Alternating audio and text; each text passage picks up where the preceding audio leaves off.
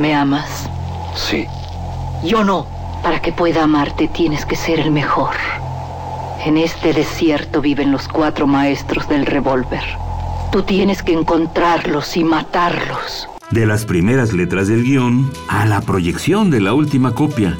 Las mejores escenas de acción suceden detrás de la pantalla. Porque ahí donde ves yo antes era rico de a madre. ¿A poco? Nomás que, hijo, no veas que me gasté la feria. Una parte, la neta, me la gasté parrandas, desmadre, viejas, pedo. ¿Y la otra parte? No, es así, me la gasté a lo pen... Radio UNAM y la Academia Mexicana de Artes y Ciencias Cinematográficas presentan Toma 46. El cine en voz de sus creadores.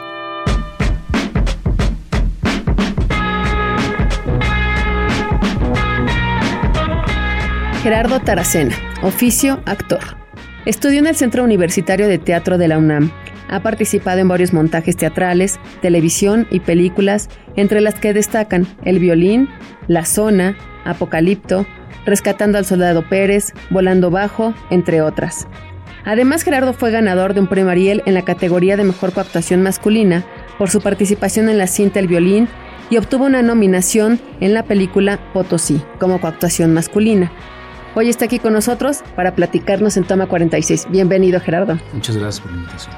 Oye, cuéntanos, ¿cómo llegas a ser actor? ¿Desde chiquito, de adolescente? No, pues em, de rebote, como bien dicen por ahí. Este, yo quería hacer por ahí de los años 80 mi, mi famoso grupo de rock era como en los arranques del rock mexicano también, ¿no? Yo escuchaba eh, los pocos grupos mexicanos que tocaban o las bandas estaban muy, mucho en aquel entonces la expresión del rock rupestre con la camerata rupestre, Rodrigo González antes de que muriera, Jaime López. Y bueno, yo quería hacer mi banda. Entonces, eh, um, alguien por ahí me... ¿Y estabas en la adolescencia? Estaba en la adolescencia, estaba en la prepa. Entonces alguien me dijo, oye, deberías de meterte a un grupo de, de teatro que, que tiene que, que, hay por ahí. Y aquí en la ciudad. Aquí en la ciudad, en una casa de cultura. Me dijo, deberías de meterte. No te va a caer mal, te va a ayudar para que te, te desarrolles y te desenvuelvas muy bien en el escenario. Dije, bueno, sí, porque yo era tímido y entonces dije, está bien para desinhibirme. Me metí, me metí a ese grupo de teatro que se llamaba Inixli Yolotl y fue mi perdición. Te enamoraste. Pues sí, más que, más que, seducirme fue como si me inocularan un veneno y entonces ya después de fue muy difícil, muy difícil salirme del grupo. De hecho, lo que tuve que hacer al terminar la prepa fue que apliqué a la superior de música y apliqué al, al CUT. Entonces dije, quien me responda primero, eh, ahí voy a... ¿Y de música, teatro? Sí, de música teatro. Digo, no es tan tan pelado. La verdad es que me ha funcionado. He hecho cosas con música y he hecho, eh, o sea, a final de cuentas, la, la, formación musical es muy complementaria para, como la danza y como todo para el actor. Entonces, lo que sí hice fue que decidí eh, a quien me contestara primero y fue el CUT. Entonces, ahí ya no quise ni ver la otra respuesta y me quedé en el CUT. ¿Y no la viste? No, no la vi, no la vi. Dije, esto es destino ya. Y cuéntanos, entras al CUT y qué sucede? ¿Cómo es el proceso de formación actoral? Bueno, mm, el CUT se ha caracterizado por tener un proceso de selección bastante fuerte. Así es. Eh, um, em, que a muchos no les gusta, pero bueno, el perfil del, del CUT y de la escuela eh, así lo exige y entonces es una escuela muy rigurosa, por lo menos a mí me tocó toda una, una generación de maestros que, que se han ido, eh, me tocó el maestro Raúl Cermeño como director, este, tuve la oportunidad de tomar clases con Ludwig Margules, con Luis de Tavira, con José Caballero. Entonces él aglutinó. Una exigencia. Ajá, aglutinó a muchos maestros que habían estado dispersos porque desgraciadamente en las instituciones públicas, pues el, maestro de actuación no gana como, como, como debería o, como su trabajo lo amerita, porque pues es una institución pública. Entonces muchos de ellos se van a, a las escuelas de la televisión, pues porque también tienen que vivir, ¿no? Entonces, este um, digamos que tuve la fortuna de tener a, todos esos maestros y esa formación para mí fue importante, también la danza, que de ahí tomé como un, una vertiente hacia la danza con, con coreografías con Elisa Sánchez, primero empecé con un grupo peruano que se llama Íntegro, y todo fue porque como eh, el Q tiene un acento muy fuerte en el aspecto físico, hay acrobacia y este, concientización corporal y aparte de clases de danza. Entonces a mí me, me encantaba brincar y, volar y estar ahí por los aires. Entonces esa fascinación por, por la acrobacia me llevó a que Alicia Sánchez me, me llevara a la compañía de, de, de ella de danza contemporánea y estuve bailando algunos años hasta que ya me regresé otra vez a como actor porque ya me preocupaba que no, cada vez hablaba menos en el escenario. Oye, ya en el CUT ya empezaste a trabajar en algunas, eh, o en teatro o en cine, algunos cortitos. Mi primera película la hice mientras estaba en el CUT. ¿Cuál fue? Eh, se llama La hija del Puma, es una película sueco-danesa que dirigió Ulf Ulberg. ¿Y ahí qué papel hacías? Eh, um, ahí um, la protagonista era Ángeles Cruz y um, yo era su hermano. Entonces era el coprotagónico de la historia y es una historia que hablaba sobre un pueblo que fue masacrado en, Guatemala y se vinieron de refugiados a, México por ahí de los años 80. Entonces es la historia de esta relación entre los dos hermanos y la realizamos en Comitán, en las lagunas de, de, de Montebello, por ahí en un lugar precioso. ¿Y de ahí hacia dónde te vas? De ahí continúo la carrera, eh, sigo, sigo terminando, eh, digamos, la carrera. Ah, me meto mucho a hacer muchos montajes de teatro, ¿no? Mucho, mucho teatro danza también, que estaba, que estaba muy, muy de moda. Eh, trabajo con compañías muy establecidas como eh, Teatro Mito con el director Luis Martín Solís, eh, trabajo con Mexico Teatro con María Moret y Álvaro Jevevich, y con ellos, eh, junto con ellos empiezan como las oportunidades al cine.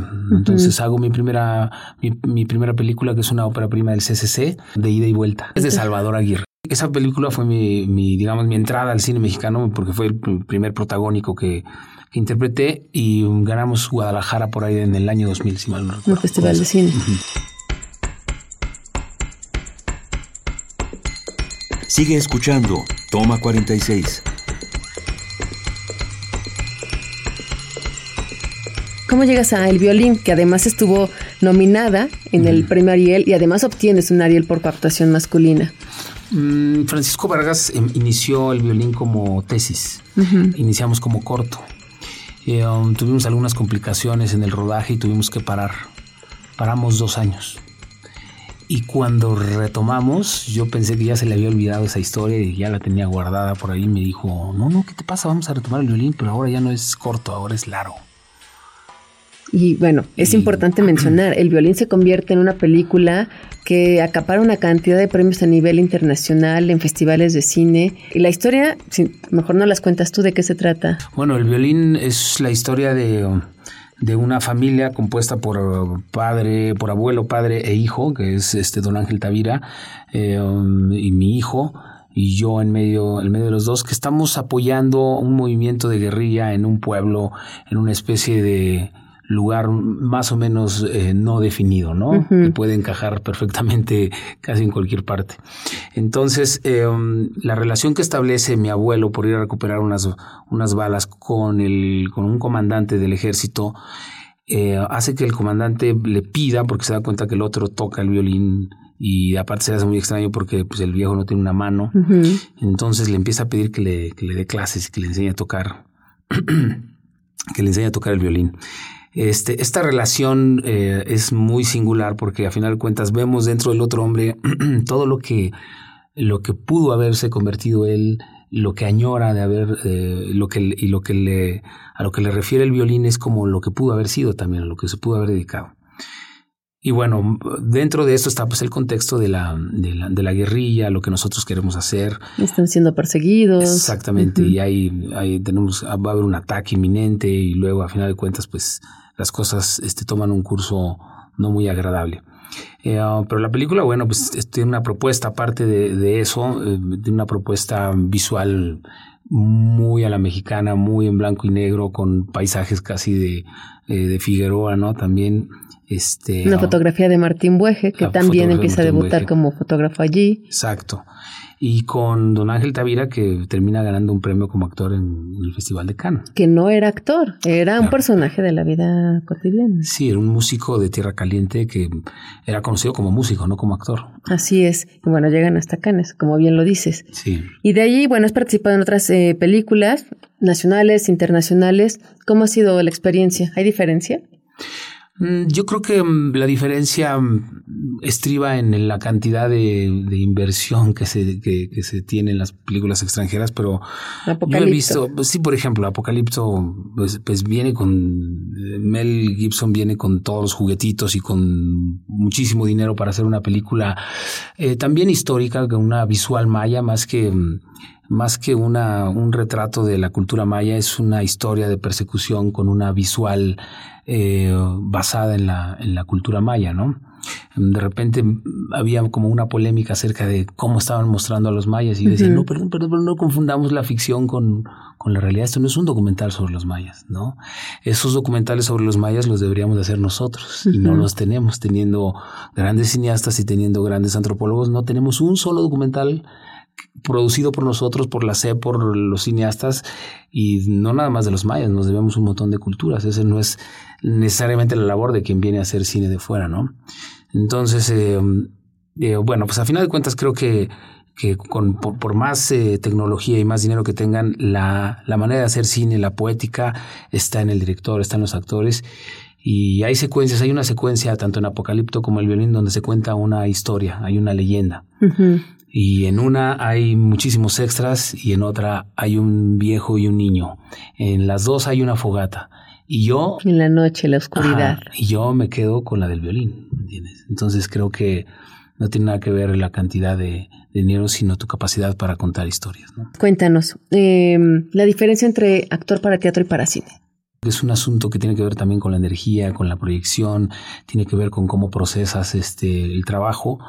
Hay muchas similitudes, por supuesto, pero hablar para un teatro no es lo mismo que tener un micrófono aquí junto al, pegado en el pecho, ¿no? Entonces, la diferencia es cuando, cuando solamente has hecho una cosa y entonces te suben al escenario y tú quieres seguir hablando como en el foro, ¿no? Entonces ahí dices como que no, como que nadie me está escuchando. O quieres seguir hablando en el, en el cine como si estuvieras en el teatro y entonces levantas la voz y entonces... sí. No, es un asunto como de proporción para la, para el público trabajamos como de nosotros, en el escenario trabajamos como de nosotros haciendo una apertura, ¿no? En el teatro y en el, en el cine es exactamente al revés. De nosotros nos vamos hacia una cosita que es muy pequeña y que es el lente. Entonces trabajamos como en otro sentido. Es como, como otra, otra sensación la que, la que tenemos, ¿no? ¿Y eso lo fuiste aprendiendo en la experiencia, en la escuela? Bueno, en la escuela específicamente no se trata como el tema de la diferencia entre... Yo creo que eso te lo va dando la experiencia, ¿no? Te vas dando cuenta de por qué te sentiste bien o mal, o cómo es que se vio bien en la toma, o dijiste, híjole, híjole, creo que estoy un poquito arriba de lo que debería de haber estado. Creo que eso es algo que se va se va este, adquiriendo y además no es lo mismo para todos. Yo pensé que era lo mismo para todos, pero no lo es porque eh, um, un actor eh, más rellenito no refleja la misma luz que un actor muy delgado y, y angulado. Entonces hay veces que la gesticulación de una persona no es suficiente y hay veces que es demasiada. Entonces tiene uno que, el, asunto es conocerse uno mismo para saber cuál es el registro, eh, digamos, idóneo para, para para el, para el cine, ¿no? Hay veces que gesticulamos de más. Yo al principio creo que gesticulaba de más y me di cuenta porque venía de teatro, venía de teatro callejero, venía de danza, entonces era hiper expresivo para el cine. Entonces siempre era como yo tenía que bajarle, bajarle, bajarle hasta encontrar hasta encontrar como el, justo medio, ¿no? ¿Y cómo fue tu trabajo con los distintos directores? ¿De cuál recuerdas una enseñanza, una comunicación, un momento importante? Mm, bueno, hay, hay, hay como muchas anécdotas ahí al respecto, ¿no? Pero, por ejemplo, Mel nos decía, ustedes ya no, no, no me pongan cara de malos porque así como están ya se ven suficientemente malos, ¿no?